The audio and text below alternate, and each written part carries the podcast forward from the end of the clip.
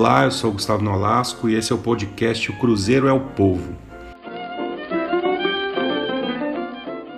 Nesse primeiro episódio vou contar sobre a amizade entre dois gênios da bola, dois dos maiores jogadores do futebol mundial, e que, para a sorte da maior torcida de Minas Gerais, ambos vestiram o manto sagrado do nosso Cruzeiro.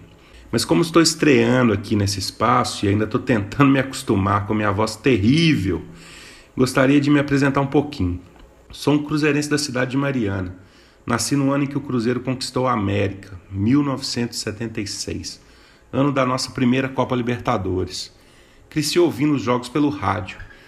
É, narrava partida imaginária de jogo de botão também, onde o meu time tinha Caré, Camilton, Ademir, o Paredão Gomes, o primeiro, que a gente colocava numa caixinha de fósforo adaptada. E o meu primeiro grande ídolo, o lateral Balu. Por aí, quem conhece a história do Cruzeiro sabe que me tornei um louco pelas cinco estrelas com a geração que gosto de chamar de geração de prata. Aquele time da segunda metade da década de 1980 que foi a base da retomada da nossa estima. A estima que para mim foi o primeiro ingrediente para a nova série multicampeã que iria começar ali logo depois na década de 1990. Então, além de cruzeirense, eu sou jornalista, escritor e roteirista. Faço parte também de um coletivo chamado Coletivo 1921, um grupo que se dedica a produzir filmes tendo história de torcedores como tema. Mais à frente eu vou falar em algum deles, algum de algum deles nos próximos episódios. É, eu ainda escrevo uma crônica semanal no jornal Estado de Minas e no portal Super Esportes, onde tenho a missão de tentar traduzir a grandiosidade do maior patrimônio do Cruzeiro que é, sem sombra de dúvidas, a sua torcida, a Nação Azul. E serão essas crônicas a base dos meus próximos podcasts, onde tentarei falar um pouco de onde me inspirei para escrevê-las. E é sobre uma delas esse meu primeiro episódio do Cruzeiro é o Povo. Dei ela o título de Cruzeiro, seus padrinhos e cornetas.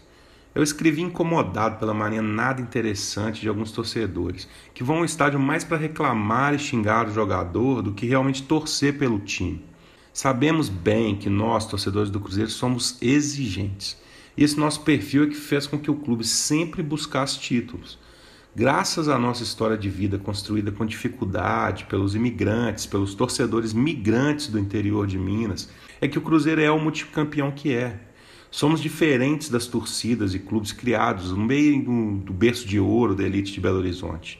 Nós somos o povo, o Cruzeiro é o povo. Mas existe um limite entre ser exigente e ser corneta. Foi pensando nisso que escrevi a seguinte crônica. Domingo, fim do primeiro tempo. Desci das arquibancadas esbravejando não pelo momentâneo 0 a 0 contra o América, mas pelos grunhidos dos cornetas contra os moleques da reconstrução.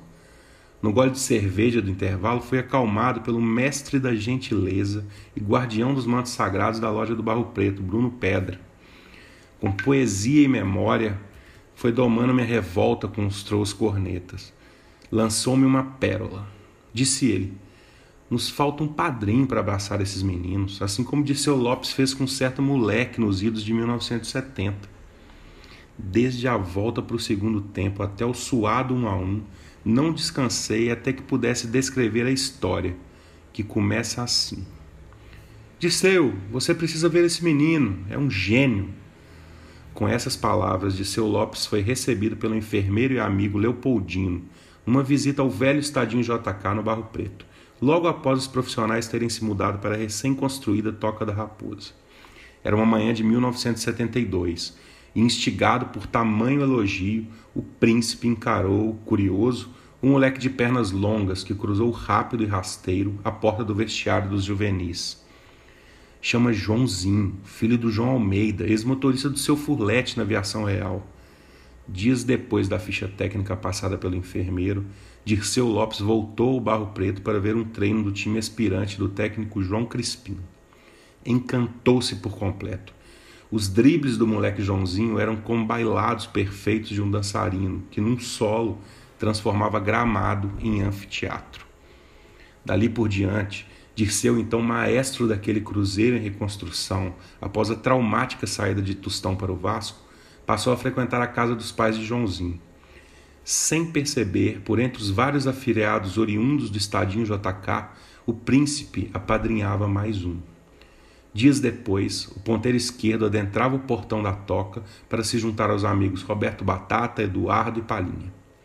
Veio 1973, o abominável descaso de Zagallo pela genialidade de seu Lopes na seleção brasileira se misturou a uma lesão do camisa 10. Por isso, foi apenas com o corpo estendido nas arquibancadas do Mineirão que o padrinho pôde ver o menino Joãozinho estrear contra o Uberlândia. O filho do motorista de ônibus entrou no segundo tempo, jogou poucos minutos e não mudou o 0 a 0. Dias depois, em Tabira, o pó de minério de ferro brilhava aos raios de sol, dando áurea de cortina a ser aberta no estádio do Valério. O jogo caminhava para o fim, com o Cruzeiro vencendo por dois tempos. Dirceu, cansado, ganhava fôlego enquanto o técnico Hilton Chaves promovia uma substituição. Batata dava lugar ao amigo Joãozinho.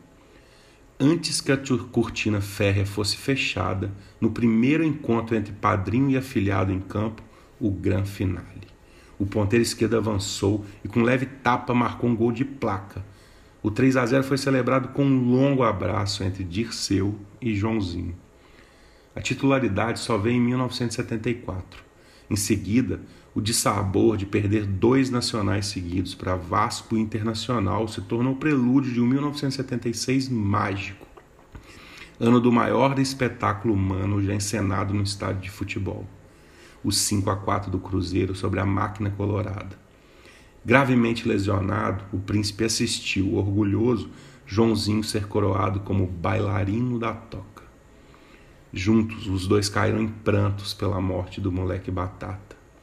Combalido fora de campo, Dirceu continuou a acompanhar a sua academia celeste, derrubando um a um os adversários das Libertadores, até que veio 30 de julho, em Santiago, quando pelo rádio escutou a obra-prima de seu afilhado.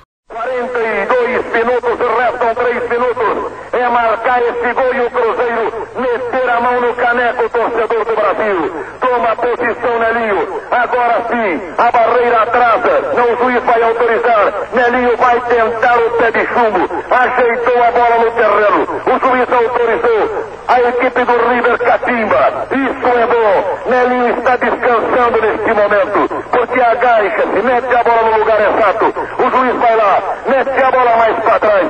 Jogador argentino, Ortiz a reclama. Fica na frente da bola. Bastante catimbada. É boa. É Nelinho quem tem que bater. Tem que se afastar, tomar posição. Meteu um gringo com bola e tudo para dentro do gol. Bola. Adivinhe! Adivinhe, Joãozinho! Pelo amor de Deus, Joãozinho! Você, Joãozinho, Joãozinho! Façam que Roberto Batata lá no céu! Abraço aqui na terra, Joãozinho! Neste momento eu me lembro de Roberto Batata! Ele que tanto lutou nessa Libertadores pelo Cruzeiro.